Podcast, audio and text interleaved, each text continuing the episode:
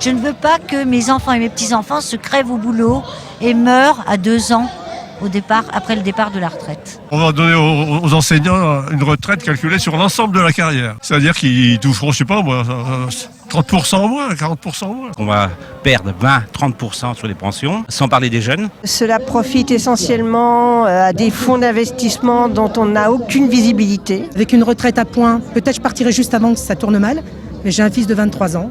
J'aurais aimé un avenir meilleur pour lui. Trimer toute sa vie, plus de 40 ans, pour toucher 1000 euros brut, fait à peu près quoi 900 euros par mois. Vous payez un loyer de 300 ou 400 euros. Je suis désolé, non. Tout le système de retraite à points, c'est mettre dans les mains du gouvernement toutes les décisions concernant les retraites. Je suis déjà attristé de voir l'âge de départ à la retraite pour mes parents, alors pour moi, c'est une catastrophe, tout simplement. On va appauvrir euh, toute la société, quoi, tous les futurs retraités, donc pour moi, c'est injuste. Rien n'est clair dans, dans le plan Macron. En fin de compte, c'est tout le système qui veut le détruire. Le système, les assurances sociales, la sécurité sociale c'est tout le système. Tout le système.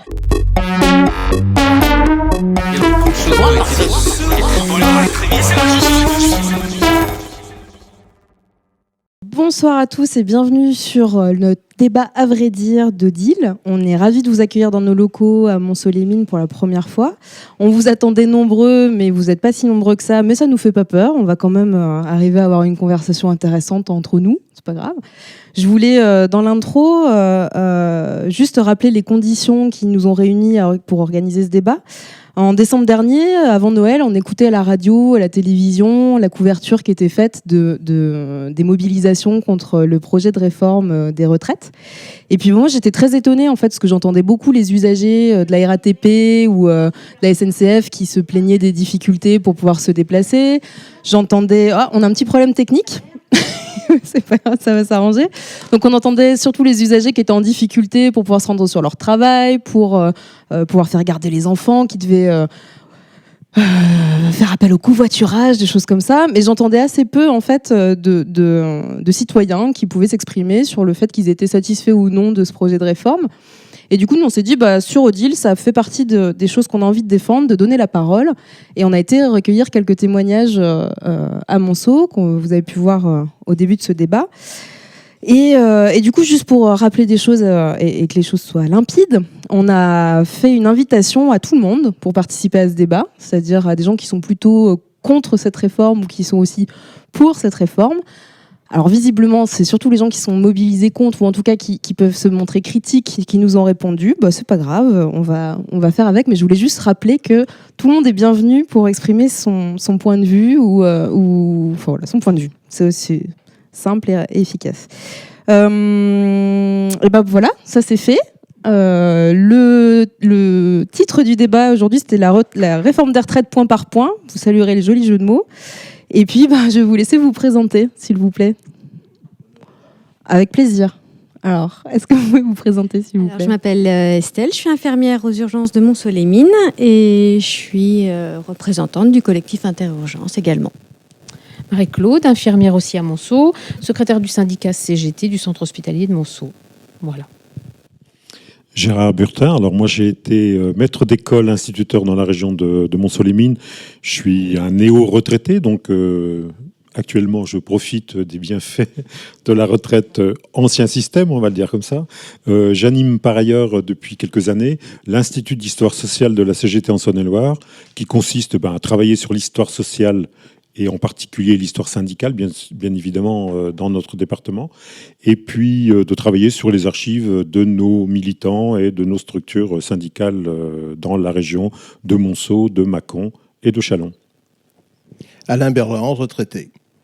Donc comme quoi, en fait, les retraités sont intéressés par cette réforme, même s'ils sont déjà retraités il y a des jeunes qui arrivent derrière et quitte à faire, on aimerait bien que leur vie se passe un peu plus sereinement que, que la nôtre. Très bien. Alors du coup, vous, êtes retraité. Peut-être que vous allez pouvoir nous expliquer, juste pour poser les bases de cette discussion, un peu comment fonctionne le système de retraite aujourd'hui, avant réforme. Alors dans le privé, le public je ne connais pas. Dans le privé, euh, on a, on a plusieurs, euh, plusieurs cases. La première, c'est le régime général, d'accord, donc la, la CRAM. Euh, qui, euh, qui, donne qui donne une pension mensuelle qui est fonction du, nombre de trimestres que l'on a et des sommes et des sommes cotisées pendant ces trimestres. Euh, c'est, on va dire, c'est un calcul qui est quand même mathématique et qui est euh, qui permet de qui permet d'équilibrer entre les, les bas les bas pas, non pas les bas salaires, les bas revenus et puis les hauts revenus. Ça, ça permet d'é- d'équilibrer tout ça. Dans un deuxième temps, euh, moi depuis que j'ai 18 ans, je suis confronté entre guillemets au régime à points puisque les, les régimes complémentaires sont à points. Euh, et puis euh, et puis voilà, on cotise à partir de 18 ans. Tous les ans, on a un certain nombre de points. On a une valeur de points qui, jusqu'à preuve du contraire, sauf erreur de ma part, euh, n'a jamais baissé. Et bon, tout doucement, tout doucement, tout doucement. Et puis après, ben, il y, a une deux- il y a un deuxième régime, euh, donc ça c'était l'ARCO. Il y a un deuxième régime qui s'appelle l'AGIR, qui, qui est destiné aux cadres et sur lesquels, sur lesquels bon, ben, c'est pareil, on fait des ponctions et on rend aussi une, une truc par rapport à un nombre de points, une valeur de points. Voilà. C'est ensuite la cotisation. ben, la cotisation, elle, est- elle est, elle est sur, euh, je sais même plus combien maintenant. D'ailleurs, euh, ça a été 37 ans et demi. euh, c'est passé à 40 ans, à 42 ans. euh, après, la période de référence est passée de, de 10 ans à 25 ans. et puis maintenant, ben, si on part à l'âge où on a, où on a normalement le nombre de, trimestres, eh ben, on a, on a une décote. Il faut, etc., etc. Enfin, donc c'est, un bazar à, à n'en plus finir, quoi. Voilà. Dans le secteur public? Alors, dans le secteur public, euh, bon, c'est globalement euh, quand même un peu le même genre de système, sauf que jusqu'à une date assez récente, il n'y avait pas de retraite complémentaire. C'était un seul régime qui était euh, organisé et géré par, euh, par l'État.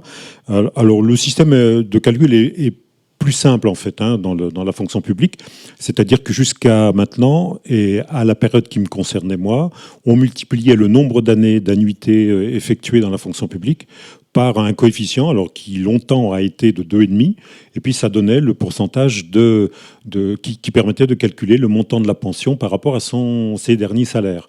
Alors contrairement au public, et ça c'était plutôt un avantage, euh, les salaires, la, la pension des retraités était calculée sur les six derniers mois de salaire, et quand on regarde la façon dont les carrières des fonctionnaires sont organisées, on comprend vite que c'était intéressant parce que les salaires les plus importants, on les a à la fin quand on arrive en bout de carrière.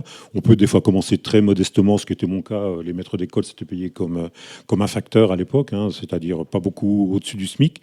Et puis quand on arrive en fin de carrière, en général, le salaire, il a souvent multiplié par deux. Donc le calcul était plutôt intéressant. Suite aux différentes euh, réformes auxquelles on a été confronté ces dernières années, et en particulier celle de 2003 qui nous a directement concernés. Le- les modalités de calcul ont été euh, euh, rendues plus, enfin moins bénéfiques, c'est-à-dire que le, le, taux, euh, il a baissé. Alors je ne sais plus exactement à combien il est maintenant, mais on est loin des 2,5. Ce qui veut dire que maintenant, quand on part avec une retraite, quand on a fait une carrière de 35 ou 40 ans, on n'est pas sûr du tout, quand on est fonctionnaire, de repartir en retraite avec un, un taux de, de, renouvellement de, de 70 ou 75% ce qui était la garantie dans l'ancien système avant les, les réformes des années précédentes. Ok. Vous voulez Ouais, rajouter quelque chose Bah oui, ou- je, je vais juste confirmer ce qui vient d'être dit parce que moi je suis une future jeune retraitée. Enfin, Ok. je- enfin, future retraitée, jeune, je sais Faut pas. bien parler dans le Mais micro, je suis en retraite dans deux mois et je confirme, c'est-à-dire que je vais repartir euh, alors que j'ai une carrière complète et entière dans la fonction publique hospitalière et j'aurai à peu près 68% euh, de mon dernier salaire de base. Ce qui fait quand même une grosse différence entre mon salaire actuel et ma pension. Voilà. Et par contre, ce que je voulais juste compléter, c'est qu'on est passé, nous aussi, avec un petit système de, retraite complémentaire obligatoire. C'est-à-dire qu'en fait, dans la fonction publique hospitalière, notamment, nous avons pas mal de primes. Primes sur les dimanches, primes, euh, enfin bon, différentes euh, primes. Et ces primes-là, jusqu'à maintenant, donc, ne sont pas intégrées dans le salaire, bien sûr, mais ne comptaient pas pour les cotisations retraite. Donc, dans les dernières réformes, on nous a euh, bah, ponctionné, mais pas de façon volontaire, de façon obligatoire. On cotise de façon obligatoire un petit pourcentage pour une retraite additionnelle. Donc moi, je pars là, j'aurai 58 ans, euh, je toucherai ça qu'à qu'à 62 ans. Par contre, c'est une infime partie, mais n'empêche que je, voilà, on rejoint le, le système privé de plus en plus. Et puis là, euh, avec ce qui nous est promis euh, par Monsieur Macron, on va, on va vraiment les rejoindre. Voilà. Moi, j'ajoute juste une petite chose au niveau des femmes. Je voudrais juste dire deux, trois chiffres. C'est que la pension féminine, les pensions féminines sont inférieures à 25% à celles des hommes actuellement. Euh, de par les carrières hachées, de par en fait euh, les congés parentaux, euh, le congé maternité. Et sur celles qui sont pensionnées, dans 37%, elles gagnent moins de 900 euros. Et avec ce que nous annonce M. Macron, ça va être encore pire. D'où encore une perte d'autonomie, une dépendance euh, encore plus eh ben, à son mari. hein. Donc on rejoint euh, des paroles qui ont été dites à la télé, je ne sais pas si vous en rappelez, comme quoi eh ben, il ne fallait pas divorcer ou euh, des choses comme ça. Divorcer, c'est mal. hein. Voilà. D'accord. Non, mais enfin. Mais voilà, euh, on en arrive à des situations vraiment, vraiment critiques. Du coup, cette réforme, euh, ça fait un petit moment qu'elle se prépare et qu'on l'annonce, même si on n'avait pas tout à fait euh, le détail de ce qui allait euh, être proposé. Comment elle arrive en fait cette réforme? Est-ce que c'est parce qu'on est au pied du mur et que dans quelques années, on pourra plus financer les retraites des nouveaux, des néo-retraités qui vont arriver sur le marché entre guillemets? Pourquoi en fait il y a une nécessité à changer le système tel qu'il est? Alors, une nécessité, ça c'est le gouvernement qui le dit, hein, euh, qui, qui prétend qu'il y a effectivement la nécessité à, à- à faire évoluer les choses. Alors, en partie, il n'a d'ailleurs pas complètement tort, parce qu'on on a pu le mesurer au travers de nos, de nos éléments, mais euh, même le système ancien, on va le qualifier comme ça, qui est encore en, exercice euh, actuellement, il ne remplit pas quand même malgré tout euh, euh, tous les objectifs qu'avait pu donner d'ailleurs à l'origine Ambroise Croizat, qui était le ministre qui en 45 et en 46 a construit ce système de protection sociale, dont, qui, consistait à dire que on allait mettre les anciens, les vieux travailleurs, hein, c'était le terme qu'on utilisait, on allait les mettre en sécurité sociale au moment où ils prendraient leur retraite, en leur assurant une vie digne, alors que jusqu'au au milieu du XXe siècle, bah, la plupart des travailleurs, ils partaient avec pas grand-chose. Il y avait une, un système d'assurance retraite qui existait déjà, des lois avaient été passées en 1910, mais elles étaient d'une part peu appliquées, puis avec un taux qui était un taux à capitalisation, donc euh, qui était souvent de l'argent perdu. Donc en fait, ils partaient parfois avec vraiment pas grand-chose, même souvent rien. Donc en 45, quand on a mis en place ce système-là, l'objectif, il était vraiment de donner un niveau de vie, une qualité de vie, euh, sortir les retraités, les vieux travailleurs, pour qu'ils puissent de, la misère, pour qu'ils puissent finir dignement leur jour. Alors, il faut bien dire que le système, il a plutôt rempli dans un, certain nombre d'années son, rôle, puisque le, pouvoir d'achat, la capacité de, vivre des retraités a très nettement augmenté dans les années 50, 60 et 70.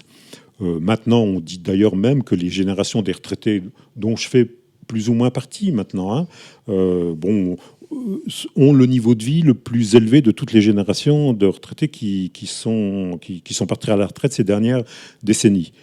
Mais il n'empêche quand même que le système, il ne répond pas à toutes les attentes, il ne règle pas les inégalités, qu'a été les inégalités, par exemple avec les femmes qui sont euh, les plus criantes, ça c'est évident. Euh, les femmes, c'est un salaire moyen, ont 25% de moins en salaire pendant toute leur vie, et quand elles sont en retraite, la moyenne c'est 42% de moins. C'est-à-dire euh, euh, la, mise à la retraite de, de beaucoup de travailleuses, euh, ça a comme conséquence directe une paupérisation systématique. Alors ça, le système euh, ancien, il n'a pas réglé ce problème-là, hein, ça c'est évident. Et puis, il n'a pas non plus euh, réglé le problème des carrières qui sont hachées. On peut rappeler ce qu'on appelle des carrières hachées pour ceux qui ne le sauraient pas? Alors, c'est souvent, encore une fois, les femmes qui en sont les victimes, mais pas uniquement.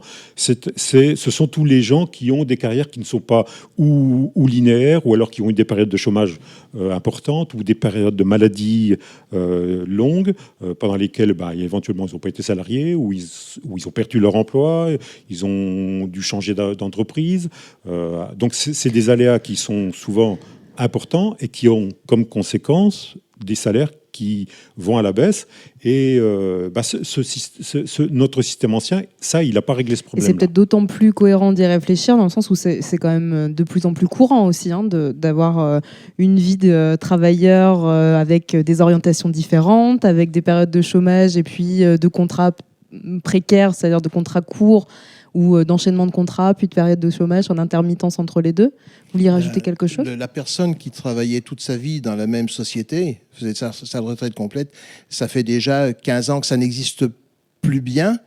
Et maintenant, ça devient, on, devient, ça devient des oiseaux rares, quoi. Il va falloir les empailler parce que c'est, pas, pas possible, ça n'existe plus. C'est, c'est, ça n'existe plus. Hein. Aujourd'hui, les carrières hachées, ça sera le, le le quotidien de tout le monde, je pense. Hein. Euh, il faudra changer de métier. Alors on disait, on disait quand, quand j'avais 20 ans euh, qu'on aurait trois métiers différents dans une vie professionnelle. À aujourd'hui, je pense vraiment qu'on serait plutôt du côté de 8, 9, peut-être même 10 selon les selon les dans les, les, les zones où on travaille. Euh, c'est oui, à aujourd'hui. alors ça, moi je le juxtapose au fait que sur Terre, on n'a jamais trouvé autrement que de payer quelqu'un pour un boulot pour pouvoir le faire manger. Ça, je me dis, ce, principe-là au point de départ, on, l'a carrément oublié. Et puis la deuxième chose qui pour moi est réellement, mais réellement fondamentale, on a passé une énergie, tout le monde a passé une énergie parce que ça devient énorme comme problème. On a passé une énergie terrible à essayer de faire comprendre à des gens qui malheureusement ils doivent avoir des problèmes d'audition euh, que c'est pas possible de travailler sur les retraites et ne jamais travailler sur l'emploi. Parce que si, si on avait, comme dans les années 70, le, quasiment le plein emploi, des gens qui veulent pas travailler, il y en a tout le temps eu. Hein. Donc, si on avait quasiment le, plein emploi, avec des chiffres du chômage qui ne soient pas tronqués parce que ceci, parce que cela, parce qu'aujourd'hui vous avez mis un pantalon blanc, donc vous avez plus droit à vos allocations. Donc, si, si on, a, si on restait dans la, dans la réalité, on arriverait, on arriverait à dire, ben voilà, il faut réellement mettre un frein à, toutes les sociétés qui partent vers l'étranger parce qu'il n'y a personne en France qui est capable de les reprendre. Il faut pas oublier que toutes les grosses sociétés, avant, elles étaient petites. Hein. Donc, donc il, faut, il, faut revenir, il faut revenir à de l'emploi, du travail. Et si on a de l'emploi, du travail en France, et, qu'on s'occupe en plus à côté de ça des inégalités, parce que dans la même société, par exemple, un maçon euh, qui va construire des murs et puis le, comptable qui va compter les sous de la société, ça, ça peut pas être la même retraite il faut, faut avoir des, pots de saucisson devant les yeux pour pas le comprendre ça. Et donc tout le monde a le droit de, après son travail, a le droit de, se reposer dignement. Et, je pense que c'est, c'est quasiment, on l'a oublié. On a oublié que le point de départ c'est l'emploi, c'est pas les retraites. Après, on peut s'occuper de l'égalité dans les retraites. Du coup, ça sera peut-être une des, une des choses dont on pourra discuter en conclusion, peut-être de notre discussion sur les, les des possibilités euh, d'imaginer des pistes euh, alternatives à ce qui est proposé si, euh, si c'est pas convenable ou satisfaisant. En attendant, euh, vous parliez d'inégalité. On, enfin, cette réforme a été annoncée comme une réforme de système universel. Qu'est-ce que vous pensez de, cette appellation? Est-ce que c'est réellement euh, une volonté d'uniformiser les inégalités, enfin d'éliminer les inégalités euh, par rapport à ces parcours de, travailleurs qui sont différents, ou est-ce que c'est un effet d'annonce et en fait on n'aura pas plus d'égalité dans cette dans ce système proposé ben, non seulement on n'aura pas plus euh, d'égalité dans le système proposé, mais ça va même creuser les inégalités qu'on a, évoquées. Euh, celles, des, petits salaires, celles des salaires des carrières hachées, celles des femmes, euh, celles aussi des salariés qui travaillent, des travailleurs qui, qui, sont dans des domaines avec énormément de pénibilité. Euh, et on sait bien que la pénibilité, quand euh, le, port des charges lourdes, euh, la fréquentation de, de, de, le travail dans des entreprises où on manipule des produits chimiques qui peuvent être dangereux pour la, pour la santé, le travail de nuit, tout ça, ce sont des éléments de pénibilité qui ont comme première conséquence de réduire l'espérance de vie. Hein.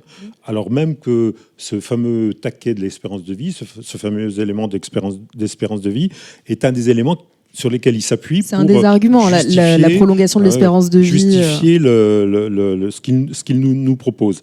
Euh, alors que c'est par le biais de la reconnaissance de la pénibilité qu'on peut euh, travailler et puis résoudre une partie de ces inégalités-là. D'où d'ailleurs l'existence d'un certain nombre de ces fameux régimes spéciaux qui font euh, tant dire de choses, alors même d'une part qu'ils concernent au bout du compte très peu de salariés, c'est à peine plus de 3% des salariés qui sont concernés, qui font partie de ces régimes, de, ces régimes, spéciaux. Hein. C'était en fait euh, peanuts dans, dans, la, dans, dans le, la cohorte des, salariés des travailleurs. Euh, il faut savoir que 80% des travailleurs sont, euh, sont au régime général. Hein. Euh, donc, j'ai évoqué 3% qui, qui, qui, n'y sont pas. Bah, la différence, c'est les fonctionnaires.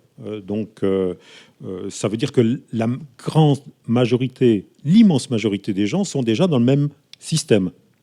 Alors, quand on parle de système universel, le système universel, il est là. C'est celui-là. C'est le régime général.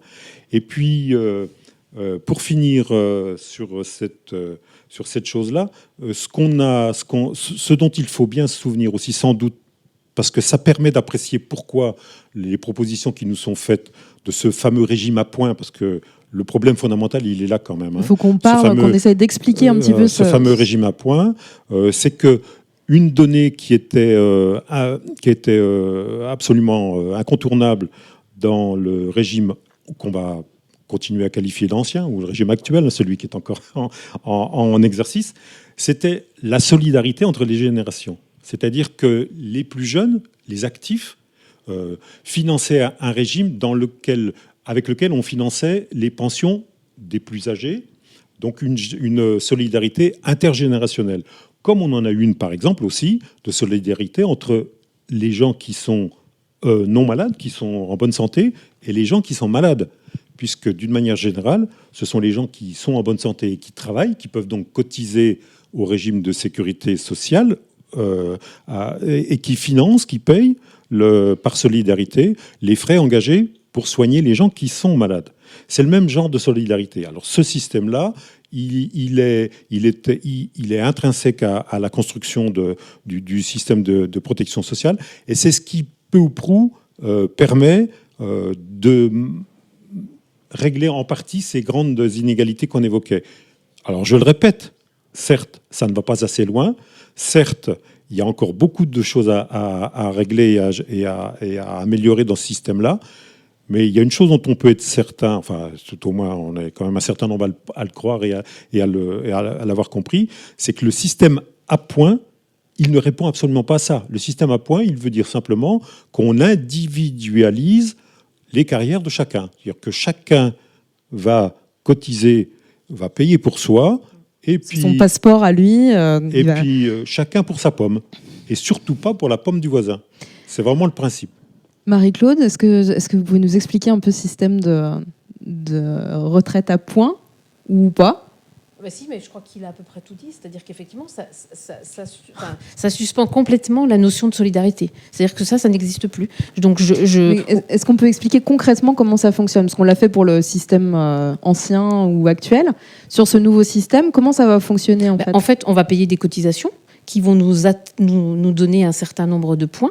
Et quand on sera à la retraite, on va faire le total de nos points et on va nous donner une pension qui va correspondre au nombre de points. Sauf que le point d'achat n'est pas forcément le point de on va pas dire de revente, mais le, point qu'on aura la retraite. Et surtout qu'on a, on a aucune lisibilité. C'est-à-dire que c'est un petit peu, j'ai envie de dire, si on peut faire un comparatif, euh, comme le, le livret de caisse d'épargne. C'est-à-dire que euh, il y a 10 ans, euh, vous mettiez 3 sous sur un livret de caisse d'épargne, ça vous rapportait 4%. Et puis, vu l'inflation, vu, vu, vu plein de choses, ben, au 1er février, on va passer à, à 0,5%. Donc là, c'est un peu pareil. C'est-à-dire qu'on ne résout pas le problème. Si on dit que c'est que, que on augmente la durée, du, enfin, le- le- que c'est dû en partie par l'allongement de la durée de vie. Alors déjà, je voudrais juste préciser qu'on oublie tout le temps de dire l'allongement de la vie, mais euh, en bonne santé, parce qu'en fait, euh, les dernières statistiques, euh, c'est 63,5 pour les hommes, je crois 64,5 pour les femmes, en sachant qu'on a dû perdre quelques mois, que les hommes ont gagné quelques mois, mais donc l'écart entre nous se rétrécit et puis se rétrécit pas du tout en notre faveur, nous les femmes. Bon, donc ça c'était le petit aparté. Donc à un moment donné, on n'a aucune sécurité que les points que j'ai achetés aujourd'hui, effectivement, je les retrouverai demain. Il y aura un allongement de la vie, certes. Après, je rejoins. euh, on- n'a aucune visibilité sur le travail aujourd'hui. C'est-à-dire que moi, je veux bien que sous prétexte que la santé s'est améliorée, que les gens vivent plus longtemps en bonne santé, qu'on doit être solidaire, je veux bien qu'on tente peut-être à travailler un peu plus longtemps, mais il y a un moment donné, dans certains métiers, on ne pourra pas. Enfin, je veux dire, moi, je peux parler des choses que je connais bien, c'est-à-dire que l'hôpital, euh, le métier le plus dur à l'hôpital, je pense que ce sont les aides-soignants. Ils sont déjà en général en arrêt de travail bien avant le moment d'être en retraite. Ils ont les épaules fracassées, ils ont le dos fracassé. À quoi ça va servir de les emmener enfin, de les obliger à travailler au moins jusqu'à 65 ans? Parce que physiquement, ils ne pourront plus. Donc, qu'est-ce qu'on va faire? Ces gens-là, ils vont être en arrêt de travail? Donc, est-ce que c'est normal d'être en arrêt de travail et, et de finir sa carrière comme ça? Non. Je pense surtout qu'on va les éliminer du système, c'est-à-dire qu'on va les mettre en retraite pour invalidité. Donc, ils vont toucher une pension de misère jusqu'à la fin de leur jour. Donc, il y a un moment donné, ça donne vraiment l'impression de se débarrasser des gens. Et puis là, si on rejoint un peu la discussion de tout à l'heure du secteur de l'emploi, Euh, on a aussi de plus en plus de seniors qui se retrouvent euh, en dehors du, du marché de l'emploi, qui ont de plus en plus de difficultés à accéder. euh, Bah enfin voilà, il y a, des, il y a des, quand même des vraies réalités pour trouver Ah bah, un travail aujourd'hui. Quand on a plus de 50 ans, c'est pas forcément euh, chose simple. Du coup, ces gens-là vont aussi être exclus euh, d'une cotisation optimale, on va dire. Bien sûr. Et tant qu'on sera là, les vieux, entre guillemets, ça veut dire que derrière nous, les jeunes, ils sont, ils rentrent pas, quoi. Ah, Là, c'est pareil. L'exemple de, l'hôpital, euh, que ce soit à Monceau ou ailleurs, c'est-à-dire que on, on- on continue, à, ben, on doit travailler jusqu'à ce qu'on doit, ben, à l'âge à laquelle on pourra partir. Donc déjà, par exemple, un infirmier qui avant pouvait prétendre à, partir à la retraite de façon anticipée en, en lien avec la pénibilité. Donc les, nouveaux depuis 2011, euh, par contre, euh, on rejoint le, le régime général, c'est-à-dire qu'ils ne partent pas avant 62 ans. Donc déjà entre 57 et 62, il y a déjà 5 ans de perdus pour un salaire qui, une différence de salaire qui est vraiment euh, minuscule. Tous ces, gens-là, à un moment, euh, on- on- enfin, ils pourront plus être dans les services. C'est plus possible. Alors, on fait quoi? On, les met dans, dans- dans un placard. Et pendant ce temps-là, on a des jeunes qui viennent, qu'on garde sous contrat pendant un mois, deux mois, six mois, un an, deux ans. Et puis, euh, ben, Et qui n'ont pas la possibilité de constituer euh, Absolument leur, leur passeport pour la retraite. oui, ni leur carrière. Et puis, et puis tout Ni simplement. l'emploi, juste au quotidien. Oui, précaire. juste leur vie, Tout simplement leur vie, euh, leur vie sociale, leur vie de famille, etc. Mm. Parce que tout ça, tant qu'on n'a pas, on- on- enfin, dans la fonction publique, on ne connaissait pas le CDD. Ça aussi, ça, ça, comment dire, ça participe à tout ça parce qu'on disait tout à l'heure, évidemment, on manque de revenus, mais effectivement, il y a beaucoup moins de cotisations sociales puisque les gens ont des emplois beaucoup moins bien rémunérés, donc forcément, ils cotisent moins. Donc forcément, ça fait moins d'argent pour la Sécu, ça fait moins d'argent pour la retraite, etc. Et donc, ces gens-là, ils, sont, pénalisés dans tous les sens. C'est-à-dire qu'au départ, ils ont un début de carrière qui est lamentable et ils auront une fin de vie qui sera lamentable parce qu'en fait, euh, ils n'auront jamais travaillé, ou tout au moins, ils n'auront jamais été rémunérés à la hauteur de ce, ce qu'ils ont travaillé, puisque ben, ils sont juste des contractuels, tout simplement. Et celle, tu voulais rajouter quelque chose? Non, je voulais dire que oui, la précarité des contractuels, elle est, elle est véritable, quoi. hein. Même en, est- en étant infirmière, euh, si on gagne 1600, on va dire 1600 quand on commence, 1600 euros par mois quand on commence, bah, même si on gagne 1600 euros par mois quand on commence, bah, on peut pas acheter une maison parce qu'on est en CDD, on peut pas faire un prêt pour une voiture parce qu'on est en CDD. Donc c'est vraiment la précarité. Donc ça va être la précarité des jeunes euh, travailleurs et ça va être la précarité de ceux bah, qui vont être en bout de course. Comme disait Marie-Claude, eh ben, on va les mettre dans des placards où ils seront en arrêt et euh, voilà, ils auront une misère de, de retraite et de comment tu appelles ça? Quand on est en arrêt, pardon, d'invalidité. Donc euh, voilà, c'est la précarité dans les deux bouts en fait. euh. Et pourtant, on nous explique qu'en fait, avec ce système, euh, on aura un minima de retraite euh, garanti. Vous n'êtes pas d'accord? Non, mais c'est c'est pas ça. Mais ce qui m'affole, moi, dans, dans- dans ce qu'on nous présente actuellement, c'est qu'on fait de la prospective sur un emploi qui permettra de, de payer des gens en retraite. Et, et cette, ce- ce- ce- cette prospective, elle, elle est basée sur quoi? Sur des calculs de, de gens dans leur bureau qui pensent qu'il y aura tant de personnes qui vont travailler à- en 2057. C'est- ça me fait bon, ça paraît complètement fou, quoi. Euh, euh, à aujourd'hui, on entend, on entend à la télévision, hein, c'est pas forcément le bon modèle, mais on entend à la télévision que euh, il y a des sociétés qui se targuent d'employer des gens qui ont 62 ans, 65 ans, 67 ans et tout, et tout mais, bon sang, mais qu'on utilise ces personnes-là pour un savoir qu'ils ont de manière à le transmettre à, à, à des jeunes, et- etc., etc. Oui, d'accord, hein, mais, mais même, même en, en faisant ça, ça, ça ne doit pas être en tant qu'employé. Il faut laisser la place aux jeunes, faut les laisser bosser, faut les laisser faire leur vie, et qui plus est, avec un peu d'argent, de manière à pouvoir vivre correctement.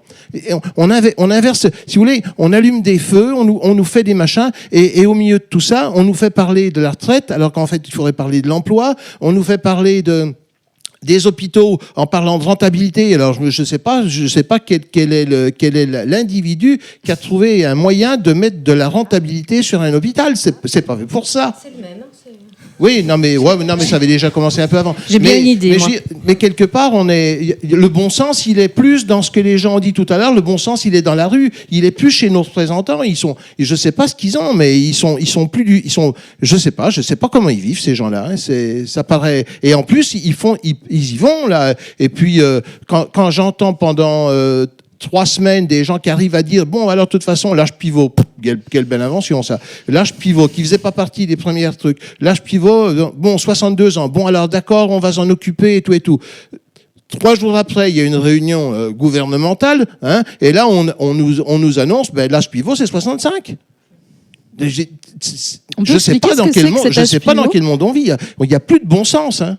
Est-ce qu'on peut expliquer Et pour on ne sait temps pas ce que ça va coûter. Je, je m'excuse. Pour finir, l'histoire, l'histoire de, de dire bon ben il faut qu'à telle époque on soit capable de payer les retraites de tant de personnes et tout et tout. On ne le, on sait, le calcul il est. Pour le moment, on n'a pas de garantie. Ah ben, a- non seulement il n'y a pas de garantie, il y a peut-être même de grossières erreurs sur le calcul. On ne le sait pas. D'ailleurs, vous ne le trouvez pas, le calcul. On vous dit, oh, on aura l'équilibre en 2027. vous rigolez C'est bâti sur quoi? Sur le fait que d'un seul coup, euh, euh, Oléane, là, on va les, on va les faire passer en Pologne, les machins. euh, on, on a de moins en moins de sociétés, on a de moins en moins de gens qui bossent. Je, enfin, je reste sur ça parce que c'est, pour moi, c'est. Après, après, il y a des choses à faire. Oui, il y a des inégalités, il y a des, il y a des gens qui gagnent trop peu en début de carrière, et puis, euh, et puis, il faudrait mieux qu'ils gagnent un peu plus en début de carrière, que la, la pente elle soit pas comme ça, mais comme ça, ce qui permettrait de, de mieux, de mieux gérer, de mieux gérer une carrière complète. Mais là, on n'est pas là. C'est, c'est, c'est, c'est l'antithèse. Hein. C'est l'antithèse.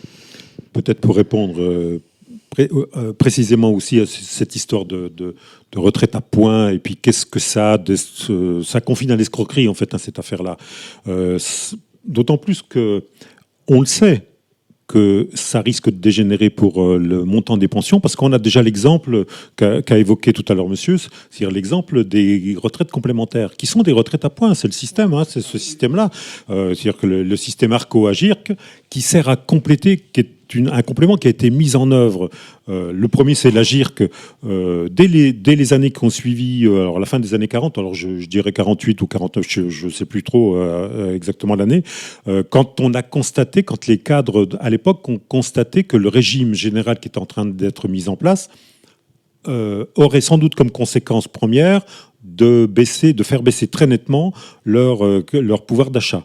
Alors, euh, bon, c'était une catégorie de salariés qui était bien mieux payée que les autres, donc ils estimaient, sans doute avec juste raison quand même, qu'il il ne serait pas normal qu'une fois arrivés à la retraite, euh, bah, ils subissent une perte de pouvoir d'achat très importante. Donc, du coup, on a mis en place, c'est le patronat d'ailleurs qui a mis en place ce système de cotisation complémentaire, On- donc une cotisation supplémentaire, mais le système, il n'est pas du tout un système à répartition et à annuité comme le système du régime général, il est un système à points. Or, ce qu'on peut constater quand même avec le système à points ARCO et AGIRC, c'est que sur les, le- la période des 20 dernières années, puis c'est pas des chiffres que j'invente, hein, on les trouve à l'INSEE, il n'y a aucun problème, hein, vous tapez, euh, puis ça sort tout. Euh, dans la période des 20 dernières années, euh, la perte du pouvoir d'achat des points, c'est ce que tu évoquais tout à l'heure, hein, la valeur auquel on va, on va vous les resservir. Euh, ces points, ils ont perdu pour la GIRC 8% euh, sur les 20 ans et pour l'ARCO euh, plus de 5%. Donc c'est bien la preuve que, sans que personne ne s'en rende compte, parce que je suis pas sûr qu'il y en ait beaucoup, même dans la salle et même euh, nous, moi je l'avais un peu découvert aussi un peu incidemment, parce que ça, ça, ne- ça ne saute pas aux yeux, Euh, mais juste parce que on, on ne remet pas au niveau, où on n'actualise pas, où on ne euh, re- re- re- remet pas, euh, on, on ne- n'aligne pas, par exemple, le- le- l'indemnisation, l'augmentation sur euh, l'évolution de l'inflation. ce qui Oui, puis à la fois, on n'est peut-être pas, quand on est au début de sa carrière, déjà à anticiper, à aller regarder régulièrement une simulation pour savoir combien on va gagner Tout à fait. Et en puis, retraite. Et puis euh, sur, sur l'histoire du système à points, parce qu'il y a une formule qui était, enfin que, que nos gouvernants ont beaucoup utilisée, et puis Macron, c'est là-dessus qu'il a commencé, en disant ça serait un système juste parce que un euro cotisé donnera lieu au même droit pour tout le monde. Mais, mais c'est une ineptie cette affaire-là. Pourquoi ça- ça colle pas? Parce que euh, l'euro cotisé par le SMICAR, il n'a pas du tout la même valeur que l'euro cotisé par celui qui est à 10 000 euros euh, par mois.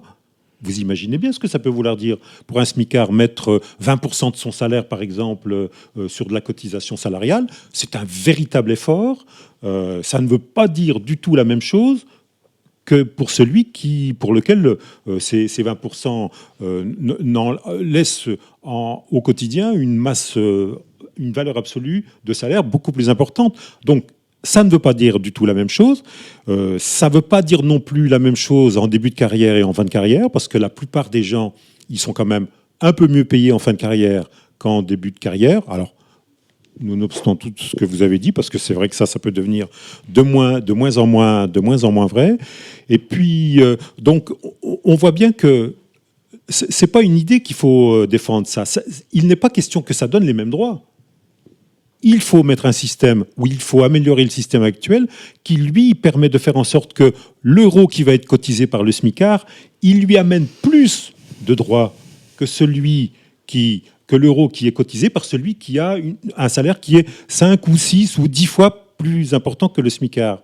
Et le système actuel, il permet ça. Du coup, si on va encore plus loin, est-ce que c'est, peut-être c'est un peu un ça serait, ça va être mal de dire ça, mais est-ce que c'est une manière déguisée d'orienter en fait nos systèmes de retraite vers euh, bah, une responsabilisation de chacun, de devoir faire l'effort sur son propre euh, quotidien, son propre pouvoir d'achat, voilà, vers aller vers des fonds de pension, aller vers des solutions privées. euh, est-ce que c'est un peu, un peu ce qui est en train de se passer de manière déguisée ou pas tant?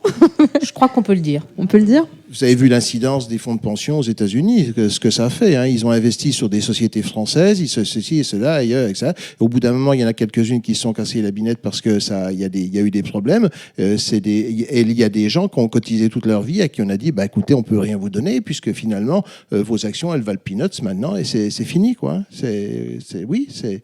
Alors, le- on, a- on est bien embêté parce qu'aux États-Unis, on peut avoir un travail euh, qui consiste à remplir les sacs en bout de caisse. Maintenant, s'il n'y en a plus de caissière, nous, euh, en France, ça va être compliqué d'avoir ce genre de genre d'emploi. Merci d'avoir souri à ma blague. Euh, on, nous annonce aussi qu'on peut économiser 8 milliards d'euros sur les régimes spéciaux, notamment. Ça, c'est une ineptie ou Enfin, on peut. on peut économiser partout. On peut économiser sur les salaires de nos députés, de nos sénateurs. De, on, peut, on peut économiser partout. Non, mais se dire, ça, se dire, ça, veut rien dire. Le, problème, il est vraiment pas là. On amuse le monde avec ça. Les, économies à, échelle nationale ou à échelle d'une année, euh, ça, représente quoi? Les, les gens, on va leur expliquer qu'ils vont gagner. Vous vous rendez compte Vous allez gagner euh, euh, euh, 1000 euros de plus dans l'année. Les gens divisent par 12, déjà ça, change déjà un peu le truc. Puis ensuite, pendant ce temps-là, la vie, elle, a augmenté. Le, le pétrole brut n'a jamais été si bas et le prix à l'essence, le prix à la pompe a jamais été si haut. Vous vous rendez compte quand même, on est, à, plus d'un euro cinquante, c'est-à-dire 10 francs. 10 francs à un litre de carburant. Et, tout est comme ça. C'est du sens unique. Comme disait un de mes copains, pile je gagne, face tu perds. Tout à l'heure, euh, Laetitia, tu nous interrogeais sur le, les fameux euh, euh, planchers de 1000 euros. Mhm. Hein, Ta question, c'est ça. Je crois qu'on n'y a pas trop trop répondu, mais en fait, si, c'est, Oui, est-ce qu'il y a une garantie Ouais, ça, c'est d'un- aussi d'un revenu une, minimum, euh, une retraite minimum Ouais, c'est tout- mais c'est aussi une escroquerie cette affaire-là, parce que euh, ce qu'oublie de dire déjà d'une part le gouvernement, c'est que euh, c'est conditionnel tout, tout ça, c'est-à-dire que au cas où dans le cas où euh, quelqu'un a une retraite complète avec euh, toutes les annuités qu'on est censé, euh, qu'on est censé, pour lesquelles on est censé cotiser, dans ce cas-là, on, on a la garantie de ne pas avoir une pension inférieure à 1000 euros. Ce, faut, ce dont il faut quand même se souvenir, c'est que cette histoire des 1000 euros, c'est pas nouveau, ça date de 2003. C'est-à-dire qu'au moment de la réforme des retraites de 2003, dans la loi, euh, puis pre- prenez le temps d'y retourner, hein, euh, il y avait un article de cette loi qui le disait déjà, c'est-à-dire que euh, on garantissait qu'il n'y aurait pas de retraite à moins de 1000 euros. Alors ça, fait, ça amène deux remarques. La première, c'est que ça n'a jamais été mis en place. Non seulement ça n'a pas été mis en place, mais il y a un député euh, dans le courant de l'année dernière ou de l'année d'avant, je ne sais plus trop, qui avait cherché à proposer un amendement pour le faire réappliquer. Ça a été repoussé par le gouvernement. Il a refusé que l'amendement soit présenté. Donc on voit bien que il, il peut quand même y avoir une escroquerie ou un mensonge, un mensonge euh, là derrière. Puis il faut quand même se souvenir aussi que 1000 euros, 1000 euros, mais c'est en dessous du seuil de pauvreté. Le seuil de pauvreté en France, il est, alors je ne le connais plus exactement, mais il est à 1000, autour de 1060 euros, je crois. hein, c'est 1040 euros, 1060 euros. Rendons-nous compte un peu de cette euh, ignominie qui consiste à garantir aux futurs retraités une retraite euh, euh, dont euh, le minimum, dont le, taux le plus bas, bah, plongera quand même le- les personnes en dessous du seuil de pauvreté. Enfin, c'est- inconcevable, comme euh, inadmissible comme, euh, euh, démarche et euh, comme proposition. Estelle, est-ce que tu as fait le test, toi, de, de- Alors, de euh, avant, euh, avant réforme, après réforme Alors, j'ai Si on peut avoir un cas fait- concret euh, pour illustrer. Non, j'ai pas fait un test, mais alors j'ai un petit truc sur mon téléphone qui m'a bien fait rigoler, en fait. Euh, sur le site du ministère de la Santé, il parle d'une Marie, infirmière née en 2002, a commencé à travailler à 23 ans en 2025 et a pris sa retraite en 2068. Un revenu équivalent à 30 000 euros par an tout au long de sa carrière, c'est-à-dire 2500 euros par mois. Tout au long de sa carrière. Eh ben, en non, en fait, ça n'existe pas. On ne commence pas à 2500 euros une infirmière et elle n'y arrive peut-être même pas à 2500 euros par mois à la fin de sa carrière. Moi, je suis en fin de carrière, hein, c'est c'est clair. J'ai 2650 bruts, ce qui me fait à peu près euh, 2300 net à peu près. Je les, les grilles, en plus de la fonction publique, euh, elles, sont, euh, elles sont publiques et elles sont consultables par tout le monde. Donc, euh, c'est facile de se rendre compte qu'à un moment donné, on nous amuse. Alors, évidemment, quand on dit 2650 euros euh, bruts, c'est pas. Voilà. Mais pour travailler les dimanches, les nuits, tout au long de l'année, les fériés. La pénibilité. Enfin, je trouve pas que ce soit. Je n'ai pas le sentiment d'avoir excroqué euh, tout le monde pendant toute ma carrière. Et puis ça, c'est ces dernières années, là, quand je suis en bout de carrière, quoi. Et c'est au bout de bah, 37 ans et demi, 38 ans, quoi.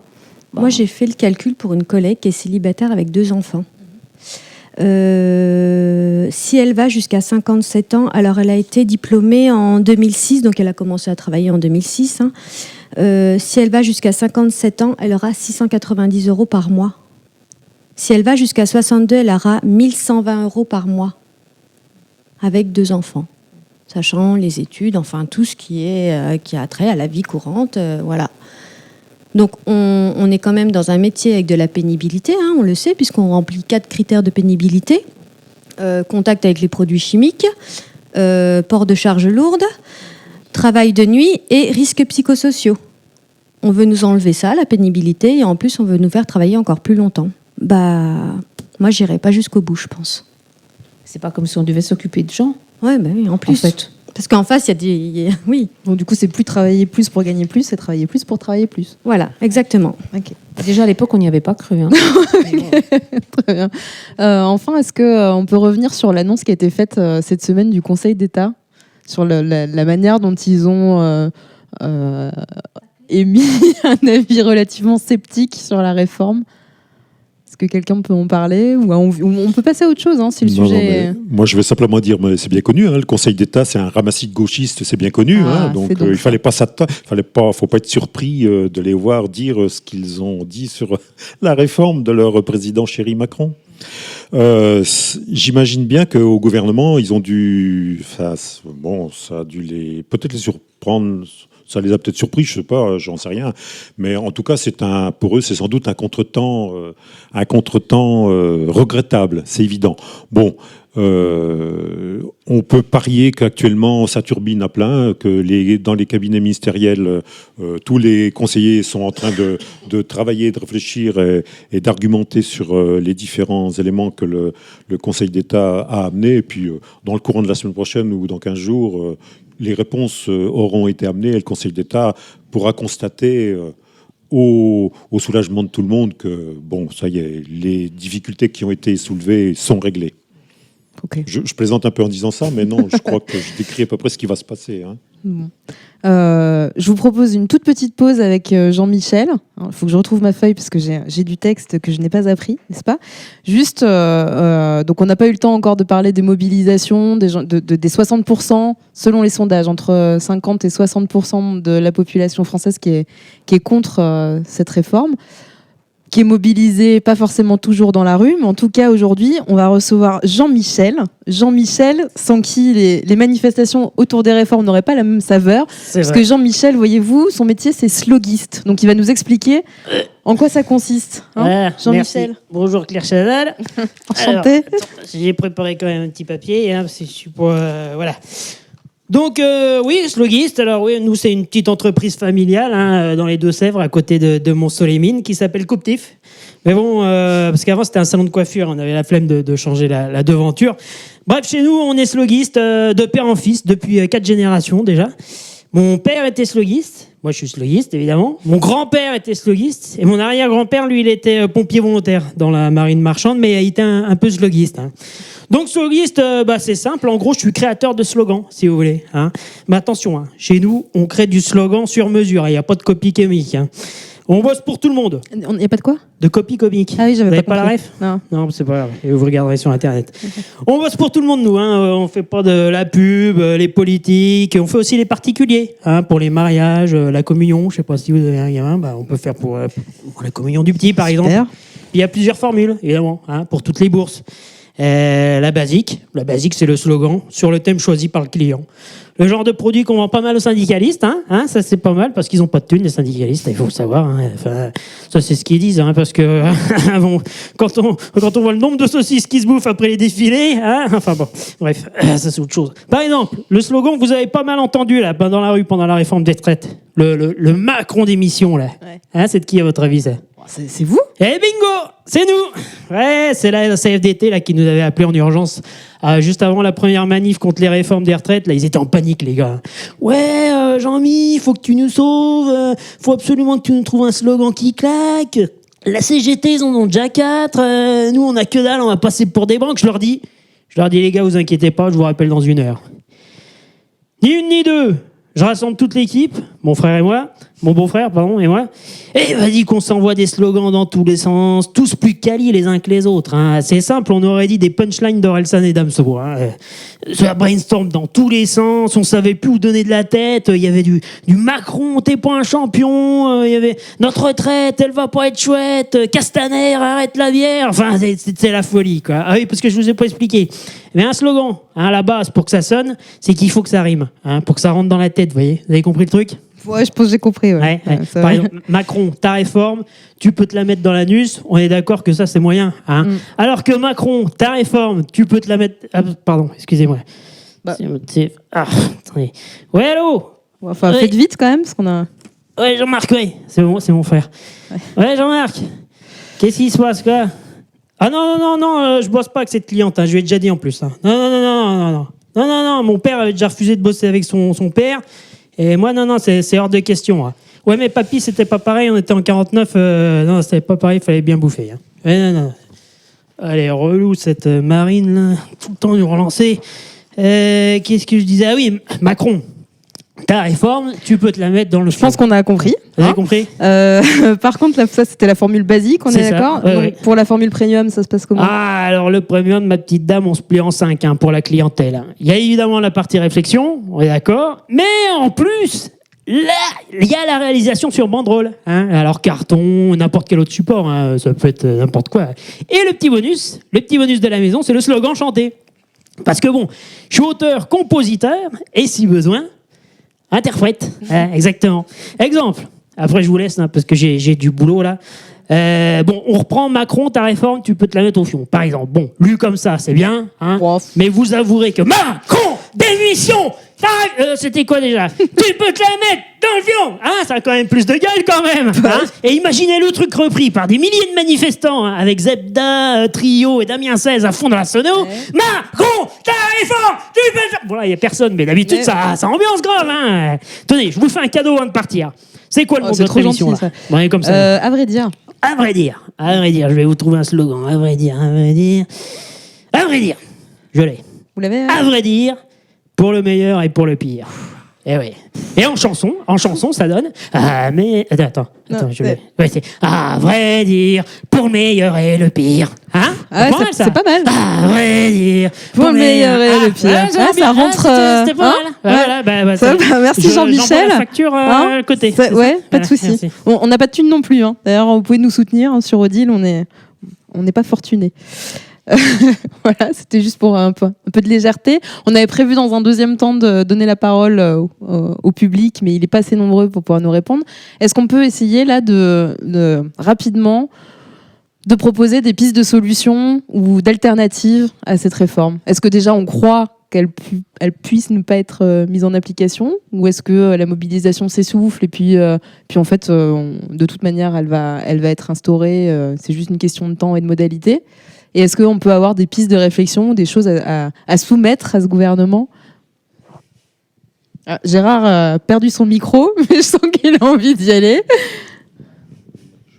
Oh, bah, écoutez, euh, je sais pas, on, ne peut pas être devin, hein, mais je, pense que ça fait à peu près un an et demi que la France est en, révolution, hein, euh, qu'on veut, qu'on veuille pas. euh, des uns c'est comme ci, les autres c'est comme ça. Euh, Il y, a, il y a peu, il y a peu de domaines aujourd'hui en France où les, on va dire, les, les, les- les personnels sont à peu près satisfaits de, de ce qui se passe, de ce qu'ils vivent. hein. C'est vrai que les attaques sont incessantes, sont, pardon, excuse-moi, incessantes et je, je sais pas, je sais pas comment ça peut se terminer tout ça, mais je sais pas. La parole est dans la rue là aussi. Oui, mais il est bien évident qu'on ne sait pas lire dans, enfin, on, on sait pas lire dans le marc de café, donc on ne sait pas trop de quoi l'avenir va être fait.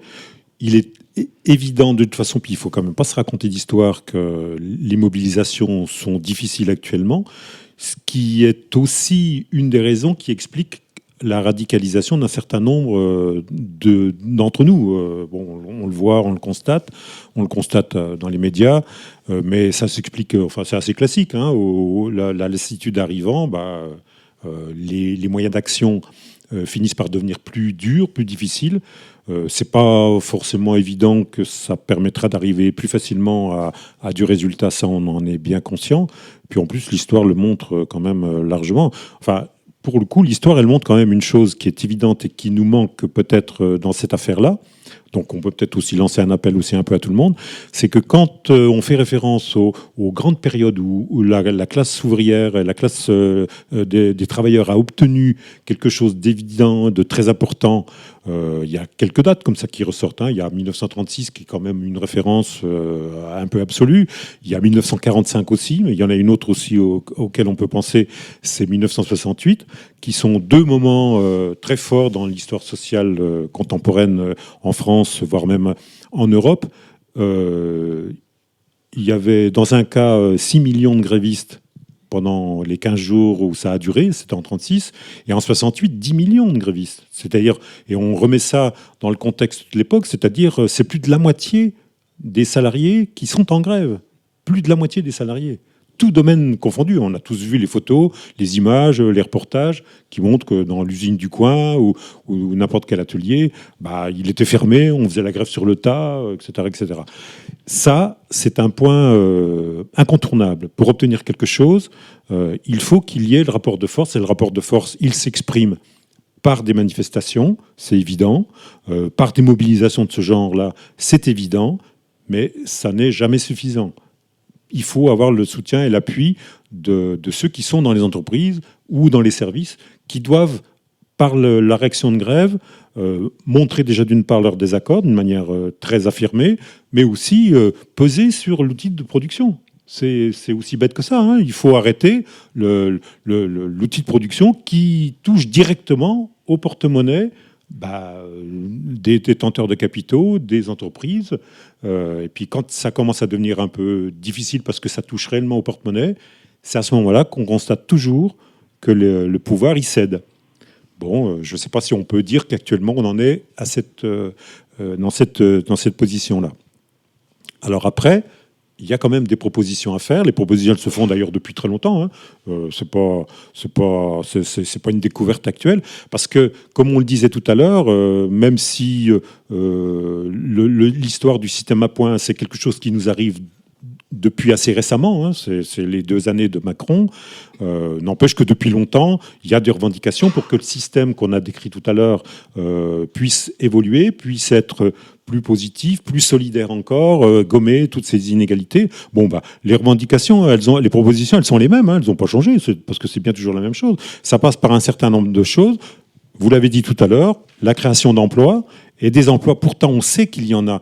Euh, il y a un grand sujet d'actualité depuis euh, maintenant qui, est un peu pris, enfin qui heureusement est pris en compte. Bah, c'est la transition écologique, la transition énergétique, qui va demander, qui est un, qui est une, euh, qui, va euh, nécessiter des créations d'emplois euh, énormes. Là, il y a des centaines de milliers d'emplois, voire des millions d'emplois qui sont à créer réellement pour faire évoluer notre société. Donc il faut y aller. Et on sait qu'en plus, hein, quelques pourcents d'emplois en plus, si on dit 2%, c'est vite 9 milliards, par exemple, de cotisations supplémentaires, de cotisations sociales supplémentaires.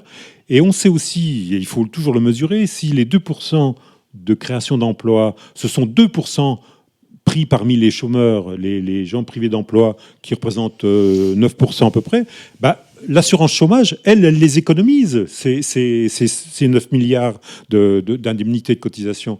Donc c'est un jeu qui n'est pas perdant, au contraire, il est, quasiment à, résultat nul. Euh, on peut revendiquer une augmentation du taux de cotisation qu'on a évoqué tout à l'heure. Il n'y a rien qui l'empêche, il n'y a rien qui l'interdit. Même si euh, notre président il nous dit qu'il ne faut pas passer les 14%. Mais, mais, qui c'est qui l'a décidé, ça euh, En fonction de quoi Euh, Il suffit de faire des choix qui permettent de consacrer plus d'argent à la solidarité et à la mutualisation de ça, et pour financer ce genre de système-là. Et puis, la société, elle ira bien, parce que actuellement, les taux de cotisation qu'on a, mais ils sont trois ou quatre fois plus importants qu'il y a 30 ans. Bon, ça n'a pas euh, ruiné la France, de loin s'en faut. Elle n'a jamais été aussi riche. Euh, elle n'a jamais été aussi riche. Les cotisations, l'égalité des salaires hommes-femmes, et mécaniquement, ça fera des cotisations en plus, forcément. Euh, ça s'estime tout ça. Puis c'est pas nous, enfin quand je dis nous, euh, par exemple la CGT, c'est pas nous qui l'estimons. Ça c'est la CNAV, euh, c'est la CNAV, donc la Caisse nationale qui, les concerne et la GIR Carco qu'on a évoqué tout à l'heure. Bah eux ils disent l'égalité homme-femme, des salaires hommes-femmes, c'est 6 milliards d'euros de cotisation pour la Caisse nationale des, des assurances vieillesse et 5 milliards pour les complémentaires. Vous vous rendez compte? 6 et 5 milliards si on, si on, on réussit à, à gommer cette disparité de, de salaire. Augmenter les salaires d'une manière générale, de toute façon, ça c'est une, c'est une, c'est une tendance, ça fait partie Ça des, fait mal à personne? Bah, ça Hein? fait partie des grandes revendications, euh, ça fait mal à personne. Et puis, si nos salaires sont augmentés de 2% et qu'on en profite pour augmenter la cotisation euh, vieille- vieillesse de 1%, bah, au bout du compte, tout le monde est gagnant. La caisse, elle gagne plus d'argent, et puis les salaires, ils sont quand même augmentés. Donc tout le monde est gagnant là-dessus.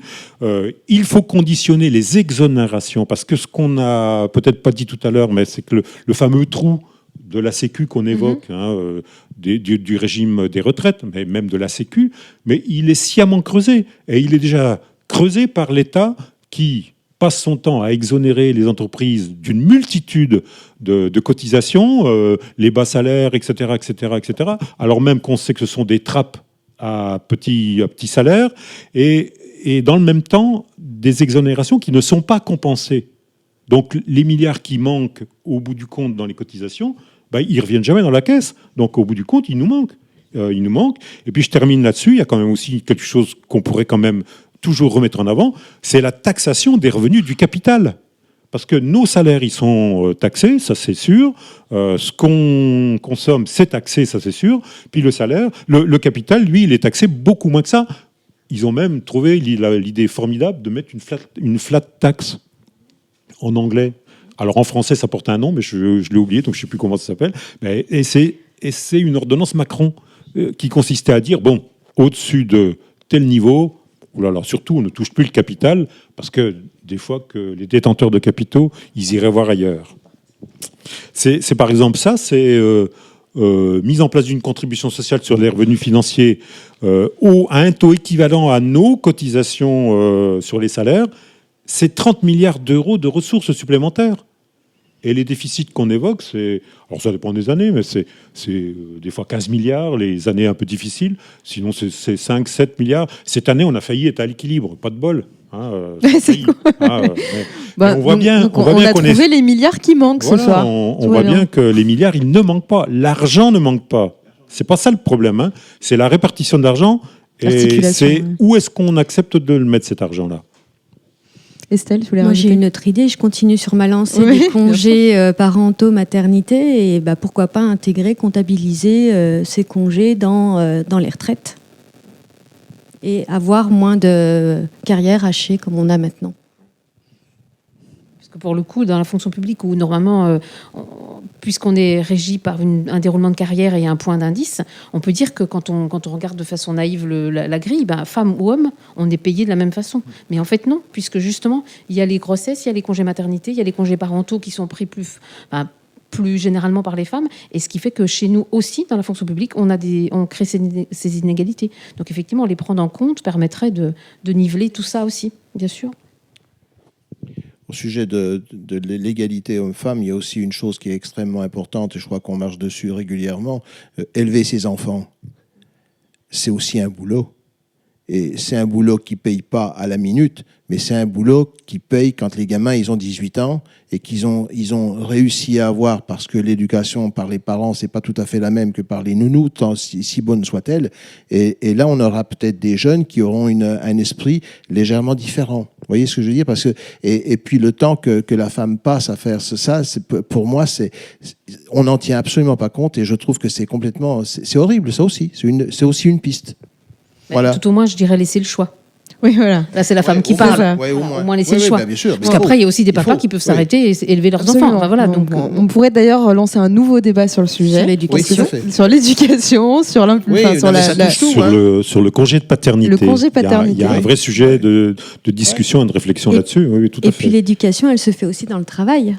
Je suis désolée, mais l'éducation, elle se fait dans le travail et puis dans, dans ce que nos enfants ils voient de notre combat, en fait, je pense que quand on, bah, quand, quand on est dans la lutte, quand on est dans, le, bah, dans tous les retraites, euh, la, santé publique, euh, et ben, c'est ça aussi de l'éducation. Et voilà. Ouverture aux autres. Et c'est vrai que des jeunes, on n'en voit pas énormément dans la rue. Pas assez. Alors nous, on a vu quelques-uns, on diffusera leurs témoignages sur Odile. Heureusement qu'il y en a, il y, en a bah même sûrement. Mais c'est vrai que malheureusement, mais en même temps, quand on avait 25 ans, est-ce qu'on se souciait euh, de, cette problématique de la même façon? Évidemment, il y a, l'éducation. Enfin, moi, j'ai assisté à la sociale l'autre jour, donc on a reparlé d'éducation populaire. Là, on est en plein dedans, là aussi, parce que c'est aussi cette éducation qui nous permet à un moment donné de faire des vrais choix. Quelle société de demain je veux pour moi, mes enfants, mes arrière petits enfants, etc. Alors, ça passe par l'environnement, comme on l'a dit tout à l'heure. Il y a vraiment beaucoup de pistes de réflexion. Je pense qu'effectivement, l'argent, on l'a mais où est-ce qu'on le met? Parce que euh, on parlait des exonérations, etc. Mais on parlait tout à l'heure en en euh, du, fait qu'il y avait de moins en moins, par exemple, d'inspecteurs des impôts. Bah, personne n'aime vraiment l'inspecteur des impôts, mais l'inspecteur des impôts, ok, il est là pour nous contrôler nous, mais il contrôle aussi tout ce qui est fraude fiscale. Et à un moment donné, les évasions et tout ça, euh, ça n'existe pas que dans la tête des syndicalistes ou des gauchistes. Hein. Je crois que ça existe en vrai. Donc il y a peut-être aussi du travail pour récupérer de l'argent si on veut vraiment le faire. Alors juste pour répondre, parce que moi je ne sais pas si je suis du côté des jeunes ou, du côté des moins jeunes, je suis un peu entre les deux.